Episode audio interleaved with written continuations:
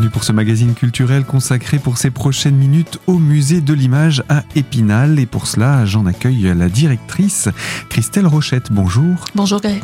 Je rappelle que vous êtes également conservatrice du patrimoine et avec vous, nous allons parler des expositions qui se tiennent en ce moment au musée, expositions saisonnières qui ont commencé euh, durant l'automne dernier et qui se poursuivent encore jusqu'au printemps. Donc ce sont vraiment des expositions qui sont là pour euh, durer, pour être vues et même pour être revues parce que souvent en une seule visite, on n'a pas le temps de bénéficier de tous les petits détails de ces expositions. Alors, quelles sont les expositions que vous avez préparées? Tout d'abord, on va les citer et ensuite on va entrer dans le détail de ces expositions que vous avez construites vous-même et avec votre assistante de, conservation. Alors, on peut en donner les titres tout d'abord? Alors, nous présentons actuellement deux expositions temporaires principalement. La première qui est consacrée aux images et aux faits divers et la seconde aux jeux de loi. Donc ça, ce sont des conceptions euh, sur la base de votre fonds De notre collection, voilà, c'était l'occasion pour nous, en fait, d'étudier une partie de la collection peu connue, que ce soit pour les jeux de loi comme pour les canards, et je vous expliquerai après ce que sont les canards, à ne pas confondre avec le palmipède, nous y reviendrons. Et une deuxième exposition, donc, euh, sur les faits divers Sur les faits divers, voilà, c'est là qu'on va retrouver les canards, justement. D'accord, donc on va, on va en parler dans quelques minutes. Une troisième exposition en parallèle également? Une troisième petite exposition qui a été conçue par la Maison de l'Environnement d'Épinal, avec notre soutien et à partir de nos collections. Depuis deux ans, en effet, j'invite des associations, des étudiants, enfin des personnes, qui, des individus qui ne sont pas habitués au monde du musée, qui sont étrangers à ce monde, à venir voir nos collections, à s'en emparer pour justement concevoir eux-mêmes une exposition avec notre soutien. Et donc là, en l'occurrence, la Maison de l'Environnement a choisi le thème de la forêt. Comme il se doit. Et c'est ce que nous allons pouvoir découvrir dans quelques instants. On va commencer par votre travail, une exposition intitulée donc Images et faits divers. Comment vous est venue l'idée de cette exposition? Parce que derrière un titre, il y a aussi des, des idées qui sont venues. Comment s'est construite cette exposition? Alors en fait, en fouillant dans les collections, je me suis aperçu en fait qu'il y avait un pan de collection qui était très peu étudié et qui servait très peu dans les expositions, c'était les collections de canards. Les canards, pour Qu'est-ce qu'on entend Voilà.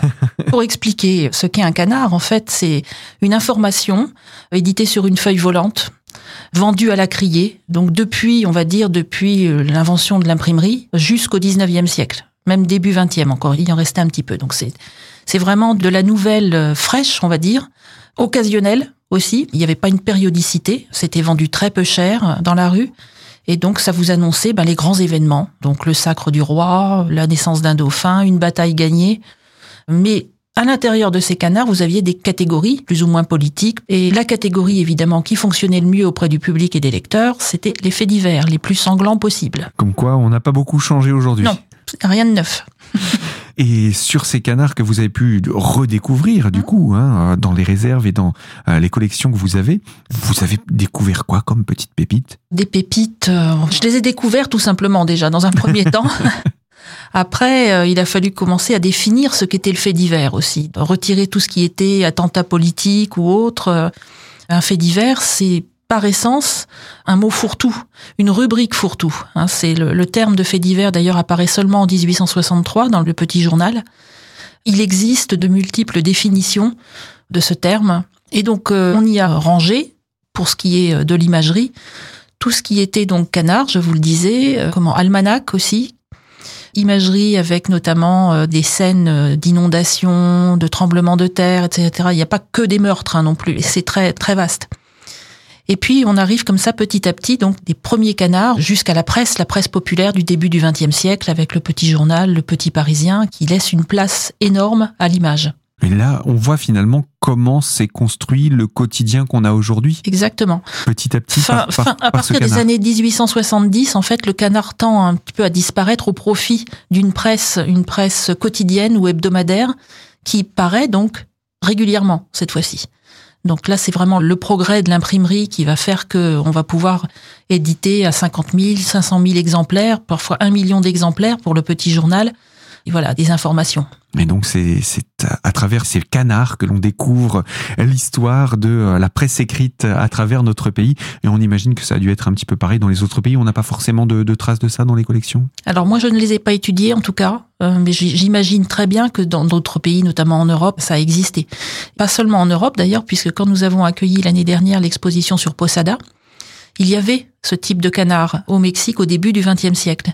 Alors avec des faits plus ou moins réalistes, des choses voilà qu'on expose nous aussi. Il y avait à la fois de l'info, il y avait aussi de l'intox hein, voilà. pour bien vendre. C'est ça. L'idée c'était de faire de l'argent derrière. Voilà, exactement. On se demande si tout a vraiment changé avec le temps. On va revenir sur euh, cette exposition et donc qu'est-ce qu'on découvre dans cette exposition? Qu'est-ce que le public va pouvoir voir dans le cadre de cette exposition? Alors nous avons à peu près 90 euh, pièces présentées, aussi bien donc de, l'imagerie, de l'image euh, d'Épinal, mais d'autres centres de production aussi. Donc ces canards, ces fameux canards qu'on a peu l'habitude de voir parce que c'était des, des, pièces qui n'étaient pas censées être conservées.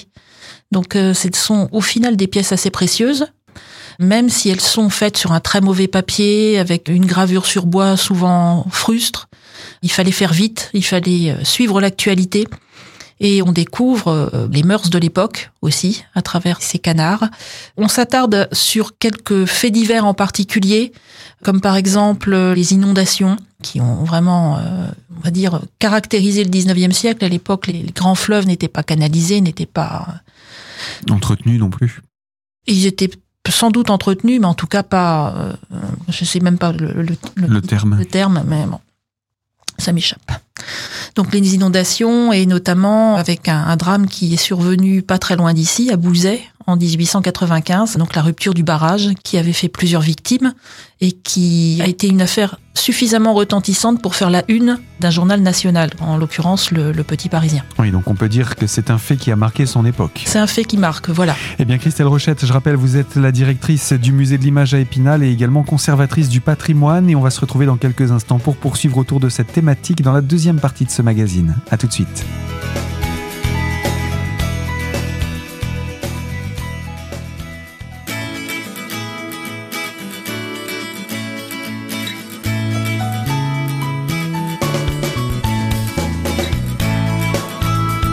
Deuxième partie de ce magazine culturel consacré au musée de l'image avec sa directrice Christelle Rochette qui est également conservatrice du patrimoine.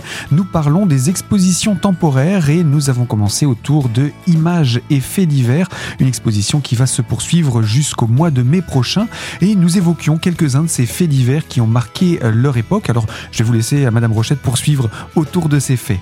Il y a d'autres faits, donc là beaucoup plus dramatiques, beaucoup plus sanglants c'est notamment l'affaire Tropman en 1869, donc un jeune homme de 20 ans qui assassine toute une famille, donc huit personnes. Cette affaire va faire en fait basculer le traitement de l'information. Avant 1869, jusqu'à cette date, l'événement, enfin le, je veux dire l'assassinat ou n'importe quel autre fait divers était traité sur ces pages une fois que le jugement avait été rendu. Avec l'affaire Tropman, en fait, on va suivre, le public va pouvoir suivre épisode par épisode, comme un feuilleton, toute la toute l'enquête. toute l'enquête à partir de la découverte du premier cadavre dans un champ de pantin. Ensuite donc la fuite de l'assassin sa capture son procès son exécution quelques mois après. Donc tout ça en fait la presse va s'en saisir mais les imagiers aussi. Hein. donc ça prouve aussi l'avidité la curiosité certains diront malsaine du public. Il y avait une vraie demande pour savoir pour connaître la véracité des faits. Mmh, mmh, mmh. Alors, soit pour les connaître, soit pour avoir quelque chose pour s'occuper. Voilà. Un fait divers, par essence, on peut y être confronté nous-mêmes, on peut en être témoin, on peut en être aussi l'acteur, mais bon, c'est mieux quand c'est les autres quand même. Hein oui, on préfère être mmh. un regard extérieur et euh, effectivement. En tout cas, euh, est-ce qu'il y a vous des événements qui vous ont marqué ou au contraire qui vous ont un petit peu euh, surpris sur des périodes dans ce que vous avez pu découvrir sur ces sur ces différents canards? Sur ces canards, vous avez une image, un titre en très gros en très gros caractères qui était censé être crié par le vendeur de rue et vous avez surtout un texte, il y a une place énorme laissée au texte, qui vous raconte donc le récit circonstancié des faits, avant, pendant, après. Hein, hmm. C'est vraiment... Euh, rien de nouveau, comme on le disait. Les faits scabreux ne datent pas d'aujourd'hui. À cette époque, ils étaient vraiment relatés dans le détail. Hmm. On allait vraiment jusque. Je vous invite à venir voir justement et à lire euh, certains ne serait-ce que ne serait-ce que les titres euh, qui étaient accrocheurs évidemment. Hein, il fallait les crier haut et fort et pour pouvoir euh, attirer l'attention. Mm, mm. Et comment attirer l'attention aussi? Eh ben avec l'image. Mm. Et ça sera le cas notamment de la presse populaire à la fin du 19e siècle qui va vraiment consacrer à l'image bah, sa une, à des images en couleur ou en noir et blanc, qui sont des images gravées C'est la, la juste suite, on va dire, des canards et de l'imagerie. Alors, vous avez cité des, des, des canards, euh, j'ai envie de dire nationaux, euh, le Petit Parisien, etc. Alors là, on n'est plus dans le canard, là, on est dans le journal. Euh, oui, dans- le dans- canard, par essence, c'est c'est occasionnel. Mhm. On ne sait pas quand il va apparaître, on ne sait pas. Mais géographiquement, c'est quelque chose qui est localisé sur Épinal ou ça peut être aussi bien Pas Paris, du tout. Lyon non, non. c'est- euh, Alors, c'était surtout un phénomène dans les grandes villes, mais ça pouvait être colporté ensuite dans les campagnes. Et on en imprimait partout en France. Certains ont été imprimés à Charmes, pas très loin d'ici. Il y en a eu à Épinal aussi. Il y en a eu dans toute, dans toute la France. D'accord. Et tout ça, on va pouvoir donc euh, le redécouvrir avec euh, l'évolution de ces, de ces canards qui euh, vont devenir finalement les journaux, les quotidiens, les hebdomadaires ou les mensuels qu'on connaît aujourd'hui. Donc voilà pour cette première exposition bien riche déjà, extraite de votre collection. Une seconde exposition, cette fois-ci sur les jeux de loi. les jeux de loi auxquels on a tous joué, j'imagine, qui semblent donc euh, appartenir à notre quotidien. Et là aussi, la recherche qui a été effectuée par mon adjointe Jennifer Heim est partie en fait d'un fonds de 350 environ euh, 350 jeux de loi imprimés sur papier, avec donc ce, ce souhait bah, de les étudier complètement et puis de savoir d'où vient en fait quelle est l'histoire de ce jeu.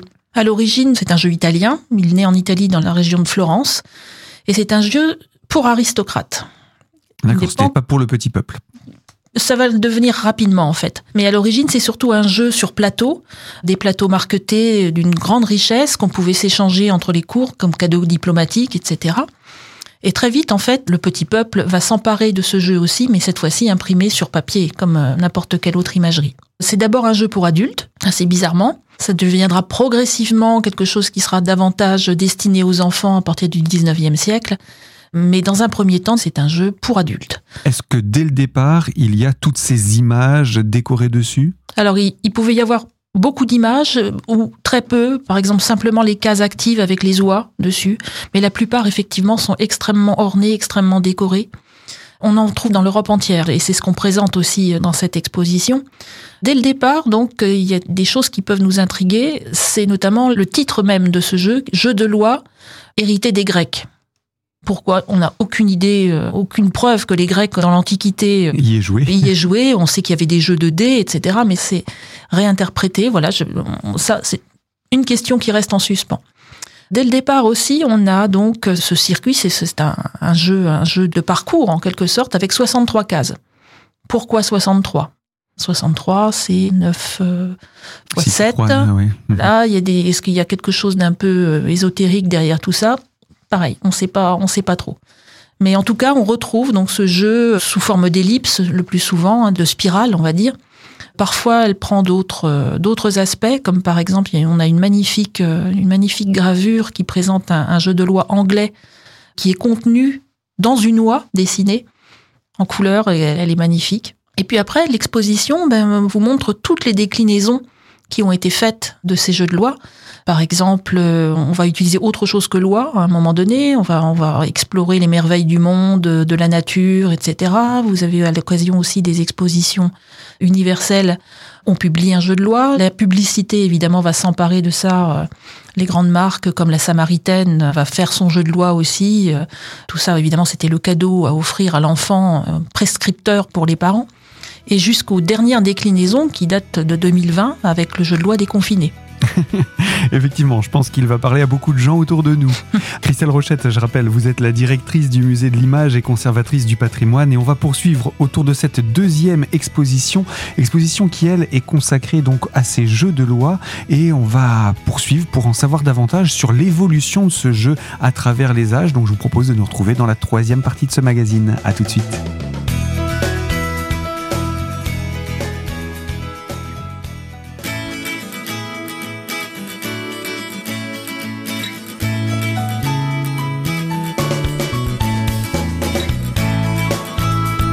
Troisième partie de ce magazine culturel consacré à la thématique du musée de l'image en compagnie de sa directrice Christelle Rochette qui est également conservatrice du patrimoine.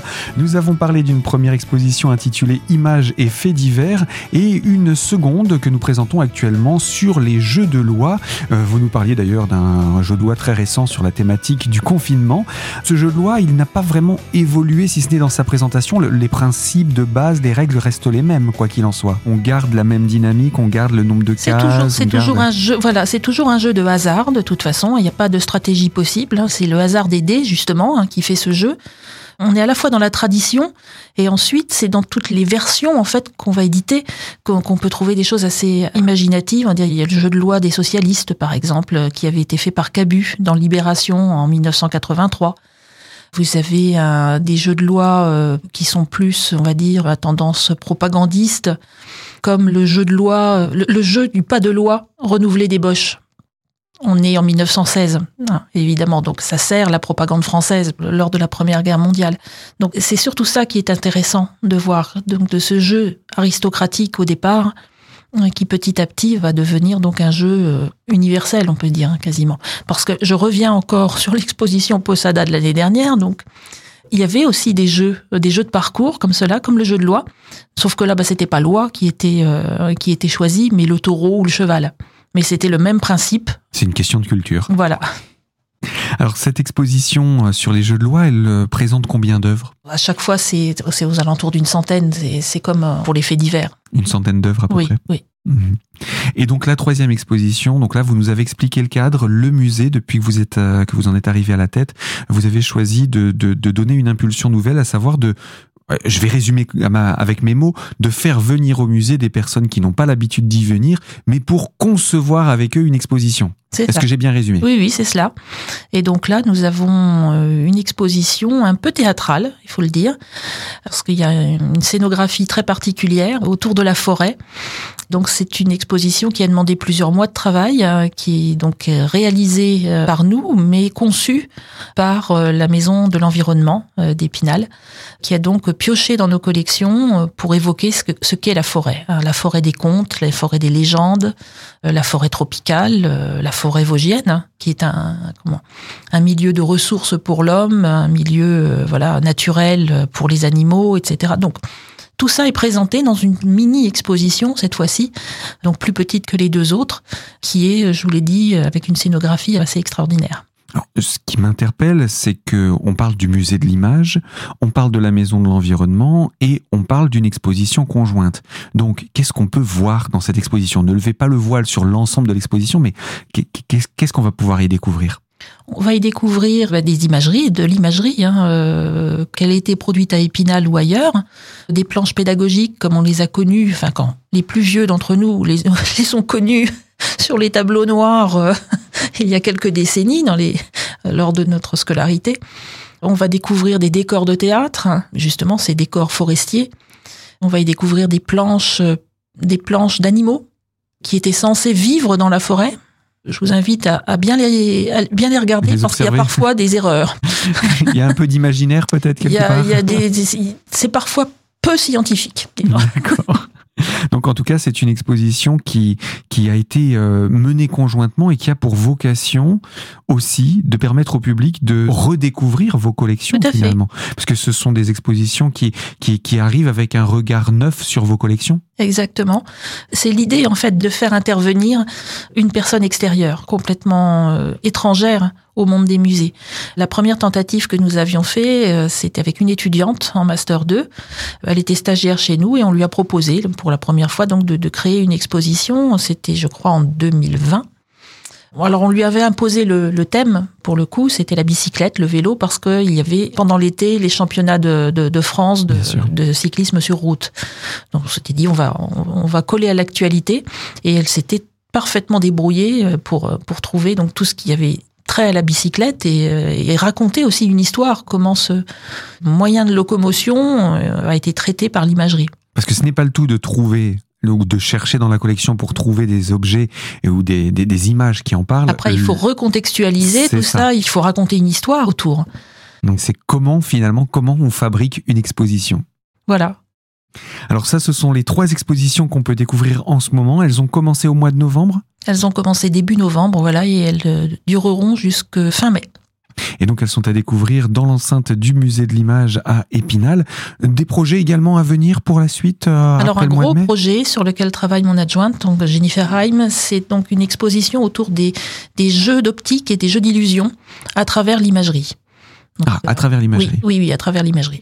Et donc ça, ce sera pour. Vous avez déjà une, une idée de la période 1er, 1er juillet, vous pourrez venir la découvrir. Donc ce sera pour la période d'été, ce sera à voir. Et puis dans le cadre de ces projets d'exposition à, à, plusieurs mains, avec des, des, mains extérieures au musée, vous avez aussi des projets? Alors on va travailler avec, euh, avec, on travaille déjà, je veux dire, le service des publics travaille déjà avec une école pour monter une mini-exposition. Euh, puis il y a surtout depuis aussi plusieurs mois, on travaille avec euh, l'association Imageste qui va concevoir, c'est pareil, c'est pour l'été, donc une exposition autour des festivités.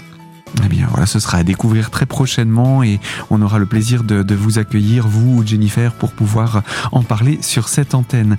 Euh, Christelle Rochette, je rappelle que vous êtes la directrice du musée, la conservatrice du patrimoine au musée de l'image à Épinal. On va rappeler simplement pour tout renseignement complémentaire qu'on peut retrouver le musée sur Internet Oui, musédelimage.fr. Et puis vous avez également un numéro de téléphone pour pouvoir euh, se renseigner pour euh, les horaires de visite hum, Le 03 29 81 48 30. Voilà donc pour cette présentation autour de ces expositions. Et euh, quant à moi, je vous propose à vous qui nous écoutez de l'autre côté de la fréquence de nous retrouver très prochainement pour évoquer une toute nouvelle thématique. Christelle Rochette, à très bientôt. À bientôt.